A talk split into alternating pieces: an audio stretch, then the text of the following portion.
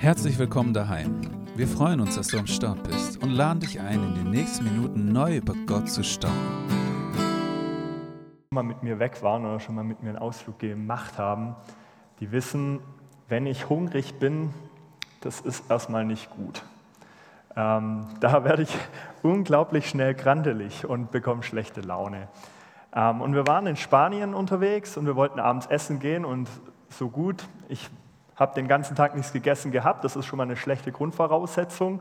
Dann war es noch bollenwarm, damit kam ich überhaupt nicht klar, es war so richtig drückend. Ähm, und dann mussten wir auch noch 20 Minuten zu diesem Essen laufen und ihr könnt euch denken, wie sehr mich das angekotzt hat. Ich, dann haben wir auch noch kein Restaurant gefunden, wir sind da gelaufen und gelaufen. Ja, das hat mir nicht so gefallen. Das nächste hatte auch einfach nur Burger und da hatte ich jetzt wirklich keine Lust drauf. Und irgendwann sind wir eine Gasse entlang geschlendert und ähm, da habe ich einen Mann gesehen und der hat von ganzem Herzen gestrahlt.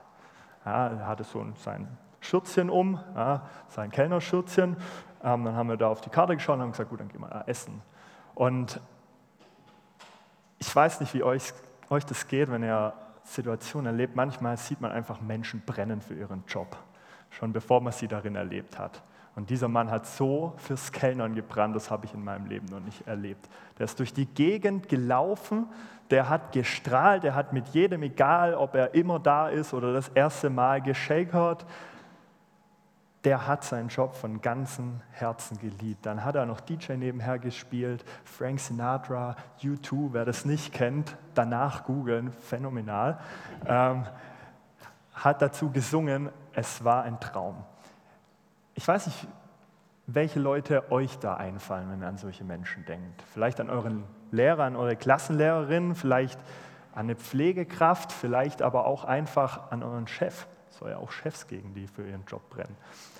Ähm, und heute geht es um eine Frau, die hat auch gebrannt und die hat für Gott gebrannt.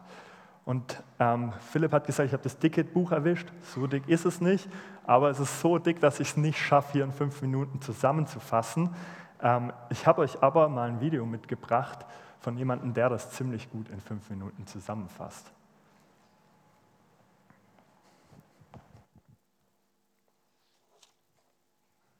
Buch beginnt mit zwei üppigen Festmahlen, zu denen der König von Persien eingeladen hat. Diese dauern insgesamt 187 Tage. Der übergeordnete Zweck davon war, seinen Ruhm und Prunk zur Schau zu stellen.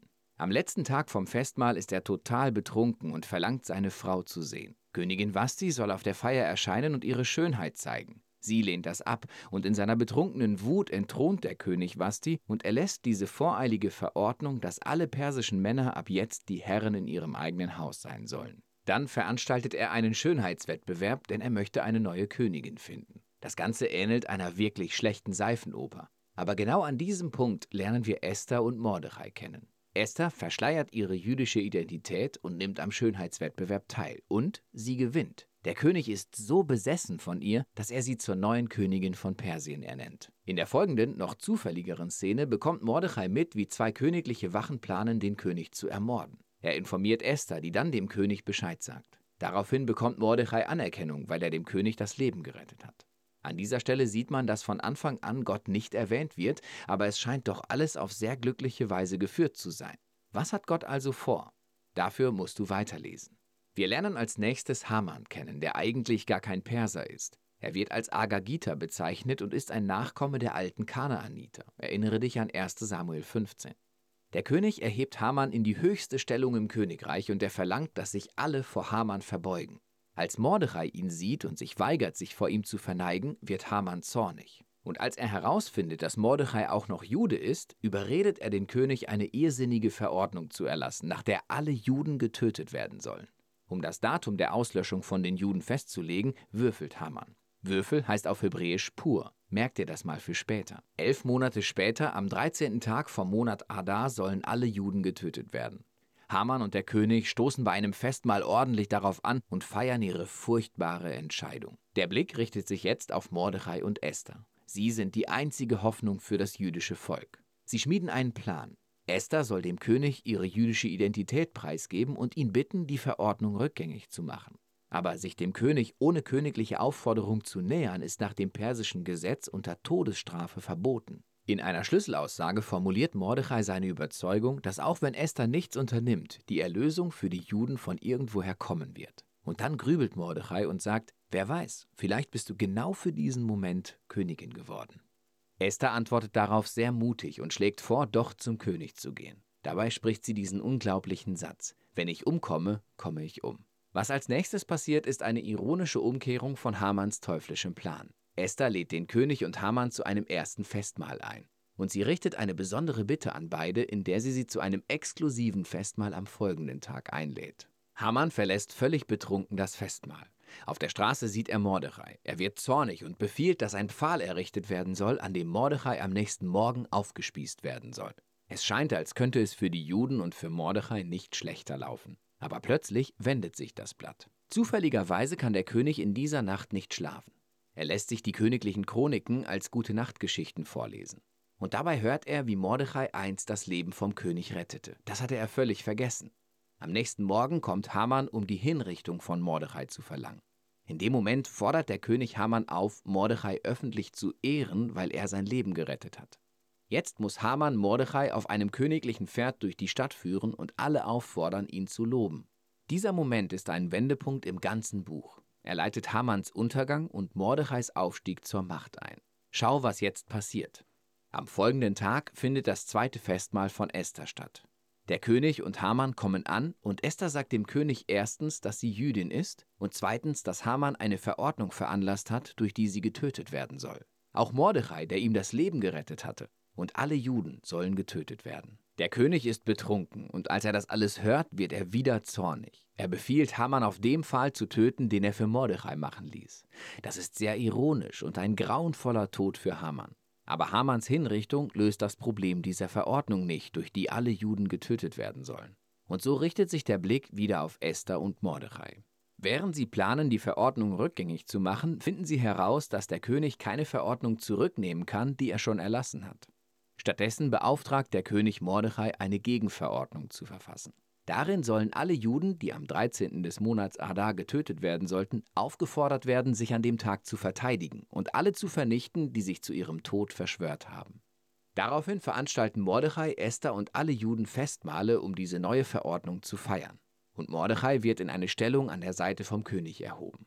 Dann kommt der Tag der Verordnung und die Juden schlagen ihre Gegner. Sie zerstören zuerst Hamans Familie und dann weitere persische Beamte, die an Hamans Verschwörung beteiligt waren. An einem zweiten Tag bekommen sie die Erlaubnis, alle umzubringen, die sich im ganzen Königreich gegen sie verschworen haben. Und auf die Erlösung der Juden folgt ein großes Fest und pure Freude. Die Geschichte erzählt dann, wie Esther und Mordechai eine Verordnung erlassen, nach der jedes Jahr ein zweitägiges Fest in Erinnerung an ihre Erlösung von der Zerstörung gefeiert werden soll. Und das Fest heißt Purim. Der Name kommt von Hamanns Würfeln. Erinnere dich, pur ihm. Das Buch endet mit einem kurzen Nachwort, in dem Mordechai zweithöchster Befehlshaber im Königreich ist.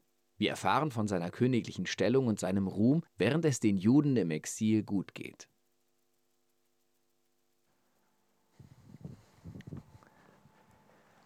Was eine Geschichte, oder? Also wie sehr haben denn Esther und Mordechai für Gott gebrannt und für seinen Plan gebrannt. Ich finde das phänomenal jedes Mal, wenn ich diese Geschichte höre.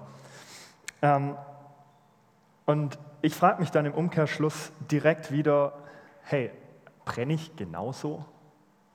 Kann ich überhaupt genauso brennen? Weil wenn ich durch den Alltag gehe, ich bin ehrlich, wenn ich morgens um fünf aufstehe, um arbeiten zu gehen, dann brennt in mir mal gar nichts. Ja, ähm, dann, muss ich, dann muss ich mich dazu zwingen, dass was in mir brennt. Ja. Es gibt Phasen, gab Phasen in meinem Leben, wo ich Gott nicht gespürt habe, wo ich nicht das Gefühl hatte zu brennen oder vielleicht maximal das Gefühl hatte, so auf der niedrigsten Gasstufe zu brennen. Ja, und ich denke, vielen von euch geht es genauso. Deswegen ist die Frage, die wir uns ähm, heute gemeinsam mal stellen, wie brenne ich denn nachhaltig? Ja, wie kann ich nachhaltig für Gott brennen, so wie das vielleicht Esther getan hat und Mordechai getan haben? Was macht genau das aus? Ich möchte euch vorab schon mal sagen, es ist okay, nicht dauerhaft zu brennen, weil das ist menschlich. Ich kann nicht dauerhaft voll Feuer für Gott haben.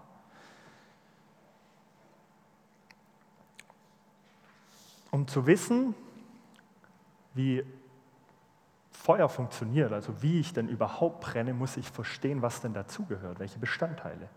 Ja? Ähm, und das ist, die Predigt ist heute ein Albtraum für jeden Feuerwehrmann, so viel vorab. Ja. Es geht darum, Feuer am Leben zu halten und es nicht zu löschen. Deswegen, falls ihr euch getriggert fühlt, hört weg. Ähm, was brauchen wir immer für Feuer? Wer hat in der Schule aufgepasst und kann mir die drei Faktoren nennen? Niemand? Gut, ich sage es euch nochmal, ich gebe euch Nachhilfeunterricht. Wir brauchen einen Brennstoff, ja? wir brauchen eine, also eine Ressource, die verbrannt werden kann. Ich habe hier das Beispiel Holz gewählt, weil Holz ist toll. Ähm, dann brauche ich immer einen Oxidator. Ich habe hier eine kleine Sauerstoffflasche mitgebracht. Ja. Da ist Oxygen drin, also Sauerstoff. Ja. Und wir brauchen Zündenergie. Ja. In dem Fall hier bei dem Streichholz, da ist es die Reibung. Ja, das kann natürlich auch anderes sein, das kann die Sonne sein, wenn ihr an das Lupenexperiment de denkt in eurer Vergangenheit. Können wir die Grafik mal einblenden? Irgendwie passiert nichts, wenn ich auf dieses Ding drücke. Ein Traum. genau. Diese drei Faktoren brauchen wir, um zu brennen. Und echtes Feuer entsteht genauso wie das Feuer in uns. Der erste Punkt, den ich euch mitgebracht habe, ist der Brennstoff. In der Geschichte von Esther hat Esther eine phänomenale Ressource von Gott gekriegt mit in ihr Leben, ihre Schönheit. In Esther 2,7 steht, die junge Frau hatte eine schöne Figur und ein hübsches Gesicht. Und wenn man die Geschichte Revue passieren lässt, Esther war nicht mal am Königshof, ist zwar von Mordechai aufgezogen worden, aber hatte nicht groß was mit ihm am Hut. Und plötzlich ist sie Königin. Und warum? Weil sie so wunderschön ist, weil sie eine Frau von Tausenden war, die beim König herausgestochen hat. Und später, selbst wenn sie in den Harem von dem König durfte, das sind hunderte Frauen, die meisten haben den König ein einziges Mal gesehen. Und Esther wurde sogar zur Königin gemacht. Also war nicht eine seiner Frauen, sondern wurde Königin. Das heißt, die Schönheit, die Gott ihm, ihr geschenkt hat, ja, die wurde zum Mittel, das Gott dann genutzt hat. Es war ihre natürliche Ressource. Das heißt, wir müssen im ersten Moment erstmal unsere Ressource erkennen. Ja, das ist der erste Punkt von drei. Ja, genau, die Ressource nutzen und erkennen. Zwei, der zweite Punkt ist, Gott schenkt euch erstmal diese Ressourcen, die ihr bekommt, nicht ohne Grund. Er will, dass ihr sie nutzt. Seid euch das klar. Und es muss nicht Schönheit sein. Es kann genauso deine charismatische Art sein. Es kann sein, dass du total empathisch bist, dass du einfach gut zuhören kannst und, oder, oder eben unglaublich schlau bist. Es bringt dir aber am Ende des Tages mal überhaupt gar nichts, wenn du deine Schönheit nicht pflegst. Überlegen wir mal, Esther hätte sich einfach nicht um ihr Aussehen gekümmert. Sie hätte sich ewig lange Haare wachsen lassen, die wären verfilzt, sie hätte einen kleinen Darmbart bekommen, ja. sie hätte sich die Zehen und Fußnägel nicht geschnitten. Was bleibt dann noch von der Schönheit, wenn wir sie nicht pflegen? Genauso ist es mit Intelligenz. Was bringt mir meine Intelligenz, wenn ich nicht sie hege und pflege, ja, nichts studiere, nichts, nichts arbeite, was mich kognitiv fordert, fordert nichts mache. Und genauso ist es mit Empathie. Wenn ich den ganzen Tag nur am Computer sitze und zock, dann kann ich so empathisch sein, wie ich will, das kriegt ja keiner mit. Der nächste wichtige Punkt zum Thema Ressource für mich ist, dankbar dafür zu sein. Nicht mit dem Kopf hier oben durch die Gegend zu laufen und zu sagen, ja, ich sehe schon einfach echt gut aus und schlau bin ich auch. Ja. Das bringt keinem was. Das ist einfach nur arrogant. Das ist eine Ressource, die wir von Gott bekommen haben und Gott kann es so machen und sie ist wieder weg. Und das ist die Demut, in der wir dankbar sein dürfen. Im Wissen, dass Gott uns das geschenkt hat, dass es ein Privileg ist, dass wir so sein dürfen, wie wir sind. Und jeder, jeder Einzelne von euch hat eine solche, eine solche Ressource von Gott geschenkt bekommen. Auch wenn ihr euch jetzt vielleicht noch nicht darüber im Klaren seid. Also pflege, was du geschenkt bekommen hast. Das hat dann auch ein bisschen was mit Respekt gegenüber Gott zu tun. Wenn ich meine Schönheit nicht pflege, meine Intelligenz nicht pflege oder mein Talent, das ich von Gott geschenkt bekommen habe, nicht pflege, finde ich das ein bisschen respektlos gegenüber ihm.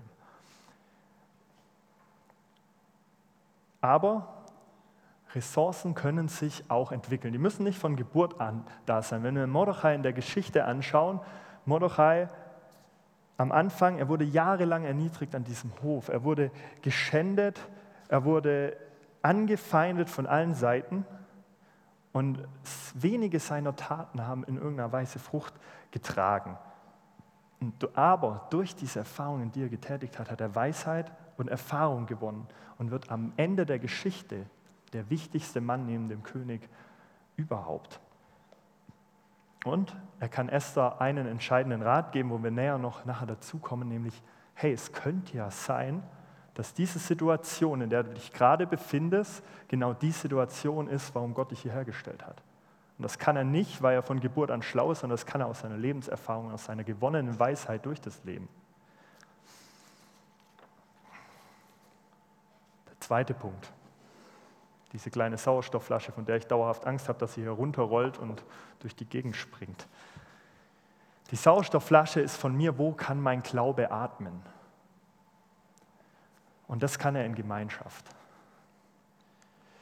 Und der erste Punkt ist, du wirst zu deinem Umfeld. Es gibt ein positives und negatives Beispiel in dieser Geschichte. Das positive Beispiel, hat sogar zwei, ja, ist erstmal der König. Der König ist am Anfang ein unglaublich impulsiver Mensch. Ich würde sagen, ein Alkoholabhängiger, zumindest trinkt er eigentlich nur in der ersten Hälfte der Geschichte dauerhaft und feiert und hat ungefähr 200 Sexualpartnerinnen. Und am Ende, äh, er lässt am Anfang, habt ihr mitbekommen in dem Video, äh, einen, einen juristischen Spruch dass es jetzt so ist, dass der Mann Herr im Haus ist. Und die Ironie dabei ist, am Ende der Geschichte hat Esther so einen Einfluss auf diesen Mann gehabt, dass sie dem König Ratschläge gibt, was er denn zu tun hat. Und so dieses Volk gerettet wird. Das heißt, du als Partner oder du als Freund hast einen Einfluss auf diejenigen, mit denen du dich umgibst. Das ist einerseits natürlich in der Partnerwahl so, aber genauso wichtig in Freundschaft. Wir sehen das auch aus der Freundschaft von Molochai und Esther wächst unglaublich groß. Ist die Rettung des, der gesamten Juden in diesem Land. Und jetzt das Negativbeispiel, Haman. Der Haman ist voll mit Hass und baut sich so sein Umfeld auf. Und in dem Moment, wo er den größten Hass auf Mordechai empfängt oder er verspürt, in diesem Moment fragt er seine Menschen um sich herum um Rat. Und was raten die ihm? Die raten ihm, ja, bring doch nicht nur Mordechai um, sondern einfach das ganze Volk. Aus diesem Umfeld von Mordechai ist Schlechtes entstanden, ist Tod entstanden. Das heißt, dein Umfeld macht, also du wirst zu deinem Umfeld und dein Umfeld wird auch ein Stück weit zu dir. Du hast einen Einfluss auf dein Umfeld, sei dir dessen bewusst.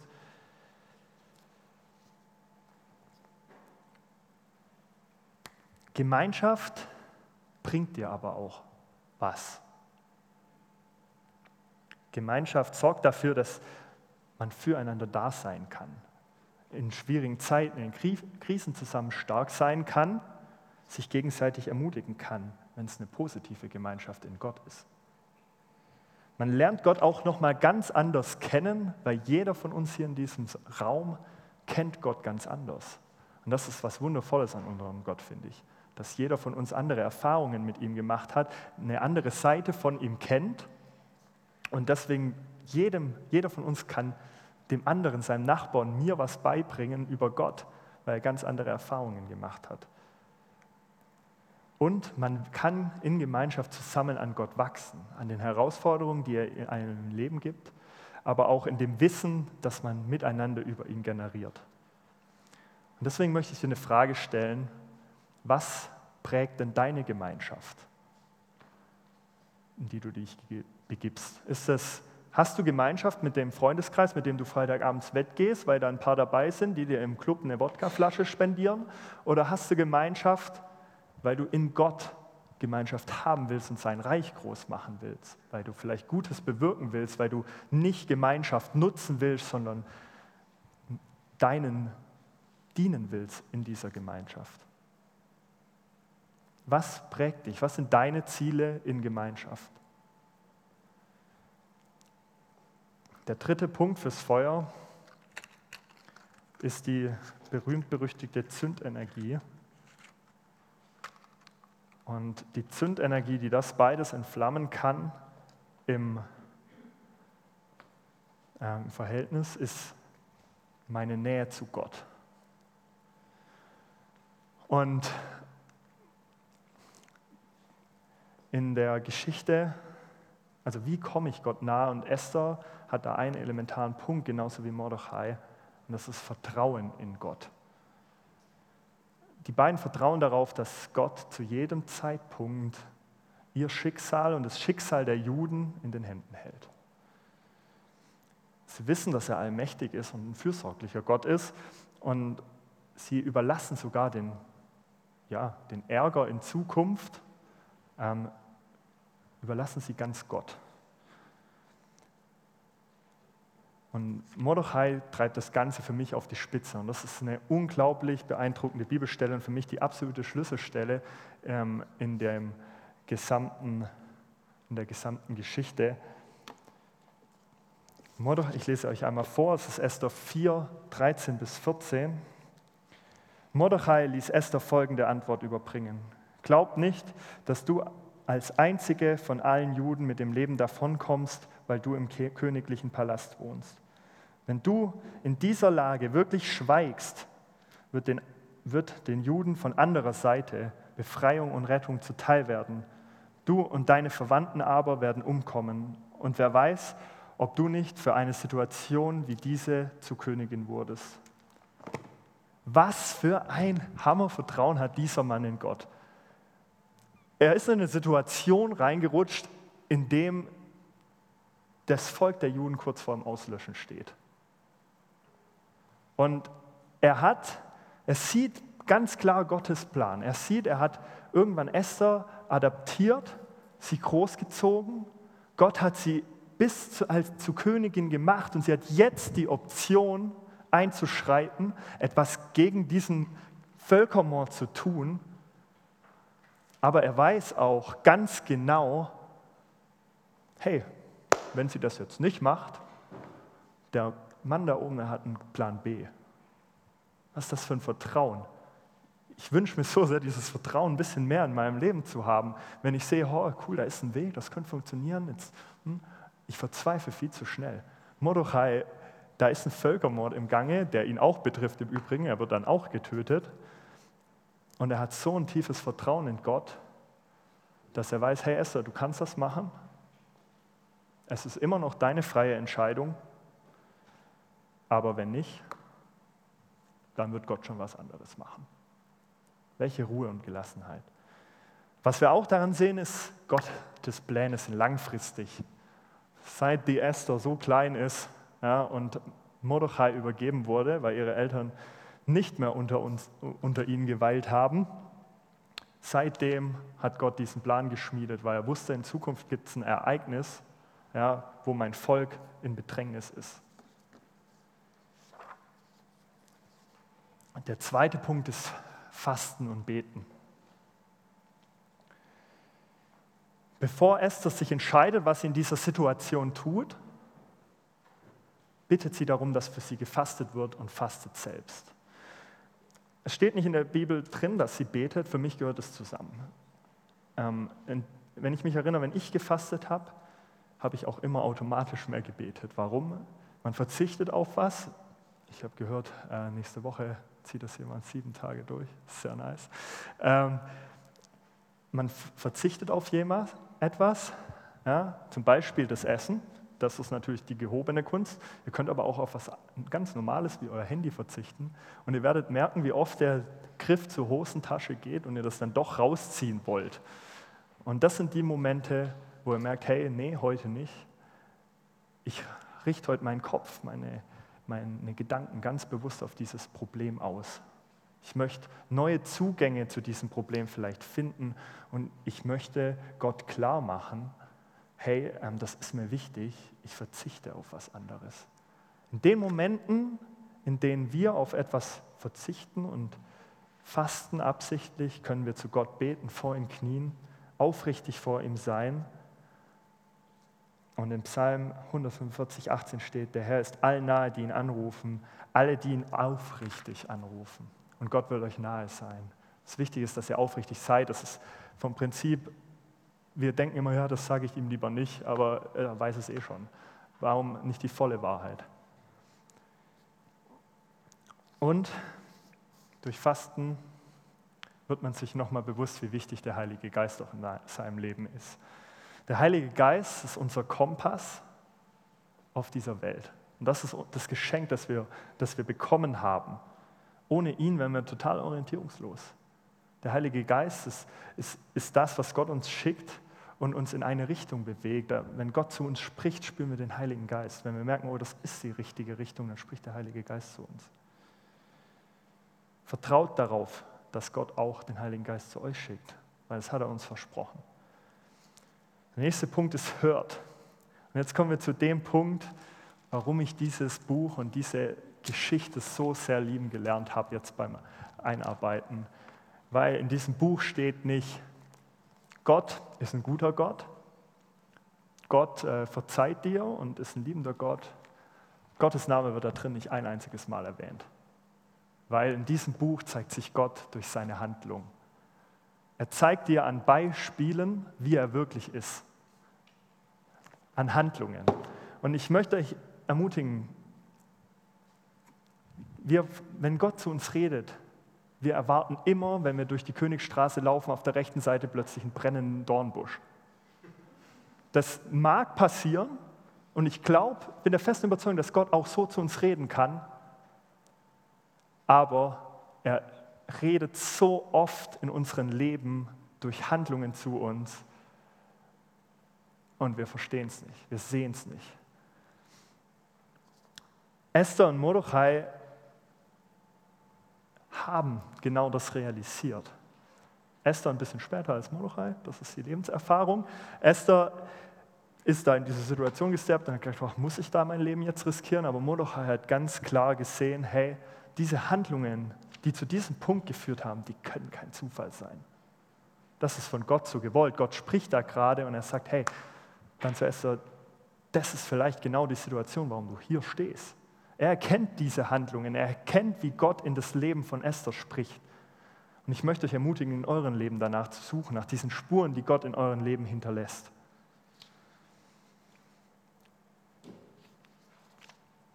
Der letzte Punkt, den ich zum Thema Zündenergie und wie komme ich nah an Gott ist, lest da drin, lest in dieser Bibel. Ich weiß, wie das in meiner Jugend war. Ich bin jetzt auch schon alt. Philipp hat es angedeutet, alter Hase. So fühle ich mich manchmal auch. Ähm, und früher habe ich mir gedacht, hey, was ein altes Buch, ähm, was soll ich damit rausnehmen?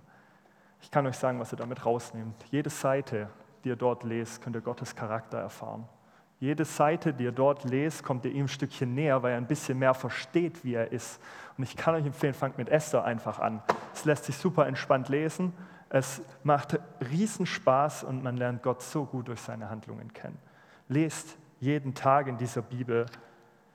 Fangt an damit. Ihr werdet es nicht bereuen.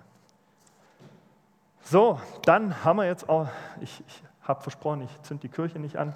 Das war Grundvoraussetzung. Ähm, Mache ich nicht. Jetzt könnten wir aber prinzipiell mit dem Sauerstoff, mit dem Brennstoff und der Zündenergie hier Feuer schaffen, damit es so brennt wie in dieser Kerze. Und an dem Punkt möchte ich nochmal, wenn ihr so für Gott brennt, auf die Eigenschaften von diesem Feuer ein bisschen eingehen. Und es ist wie beim echten Feuer, ich brauche nicht 1,5 Kilo Holz 220 Milliliter Sauerstoff und eine exakte Temperatur von 1100 Grad, um Feuer zu entzünden. Das macht das Verhältnis. was heißt das? Um für Gott zu brennen, müssen wir nicht perfekt sein. Und in dieser Bibel, in dieser Geschichte von Esther, Esther und Mordechai sind alles andere als Heilige. Die Esther heiratet einen Ungläubigen, der mehrere Sünden gegen die Tora begeht und sie selber tut es damit auch. Die essen die ganze Zeit, ich weiß nicht, ob euch das aufgefallen ist, die eigentlich futtern und trinken die nur in dem gesamten Buch. Die haben die ganze Zeit Festmahle, essen unreine Sachen. Das ist wiederum Verstoß gegen die Tora. Und sie sind inmitten eines, eines Lebens und eines Umfeldes, wo es um Alkohol, Mord und Sexualexzesse geht. Die sind alles andere als moralische Vorbilder. Und trotzdem nutzt sie Gott und trotzdem brennen sie für Gott. Man kann für Gott brennen, ohne perfekt zu sein und Gott nutzt dich auch, ohne dass du perfekt bist.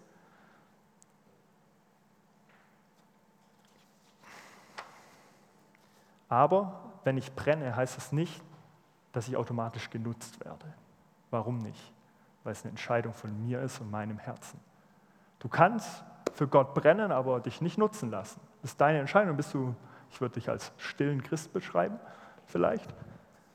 Ähm, und es ist vollkommen verständlich, sich so zu entscheiden, weil es gibt einige Punkte, die dafür sprechen, dass du vielleicht dich nicht nutzen lassen solltest. Der erste Punkt, der mir da spontan einfällt, ist, es ist immer, wenn Gott was von dir will, es ist, du kannst davon ausgehen, es ist immer außerhalb deiner Komfortzone. Es ist nie gemütlicher Spaziergang bei untergehender Sonne. Es ist immer außerhalb deiner Komfortzone. Ich meine, wenn wir uns mal überlegen, was er von Esther da verlangt. Esther bringt er nicht nur aus seiner Komfortzone. Er sagt, geh da mal zu dem König und red mit ihm. Da steht die Todesstrafe drauf, wenn der König das nicht will. Esther fürchtet um ihr Leben.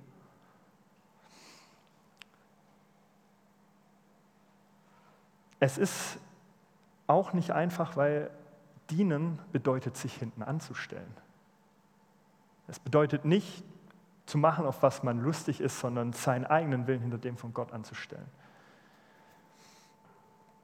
Man muss auch auf sich selbst achten, weil auch, man kann auch ausbrennen. Es gibt so viele Missionare, die ausbrennen und dann irgendwann einen Burnout haben zum Beispiel.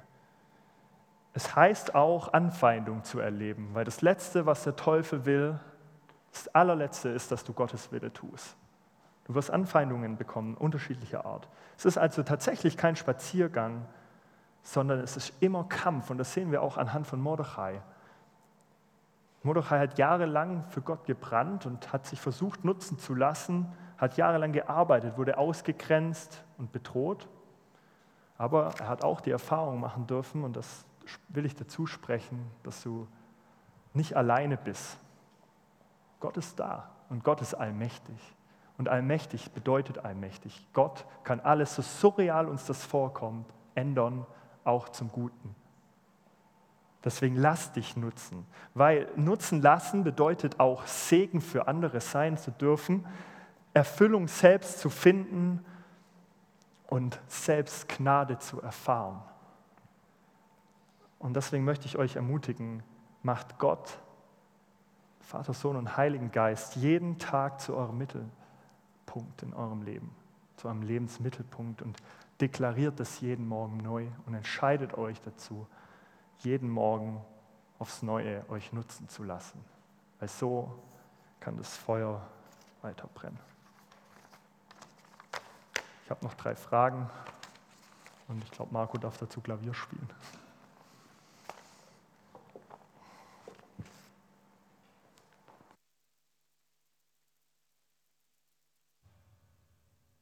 Wenn du mehr über Heimwärts wissen willst, klick dich auf heimwärts.net, schau bei Instagram unter Heimwärts rein oder besuch uns einfach im Gottesdienst in der Johanneskirche in Filderstadt-Bernhausen. Guck doch mal rein.